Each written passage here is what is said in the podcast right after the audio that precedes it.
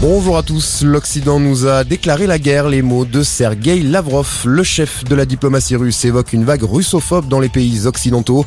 Il estime que l'UE perd son indépendance face aux diktats de Washington. De son côté, Vladimir Poutine, lui, s'est entretenu par téléphone avec son homologue finlandais.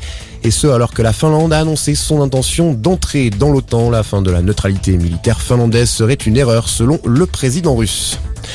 Réunis en Allemagne, les ministres des Affaires étrangères des pays du G7 ont de leur côté affirmé que leur pays ne reconnaîtrait jamais les frontières que la Russie a essayé de changer par la force.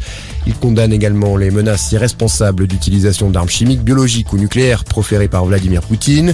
Enfin, le G7 promet d'élargir les sanctions économiques visant Moscou à des secteurs dont la Russie est particulièrement dépendante. À l'étranger toujours, de Chicago à New York en passant par Washington et Los Angeles, plus de 400 rassemblements organisés aujourd'hui dans de nombreuses villes des États-Unis pour défendre le droit à l'avortement. Un droit remis en cause par la Cour suprême qui menace de supprimer l'arrêt historique Roe v. Wade de janvier 1973. Pas de dernière visite au Vatican pour Jean Castex. Le Premier ministre annule son déplacement conséquence du voyage d'Emmanuel Macron demain aux Émirats arabes unis.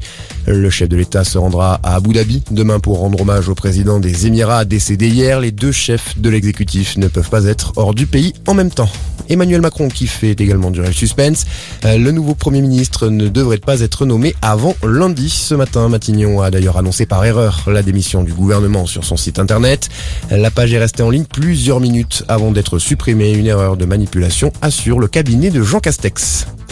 Et puis le retour de la nuit européenne des musées. Après deux ans d'absence en raison de la crise sanitaire, l'événement en revient pour sa 18e édition.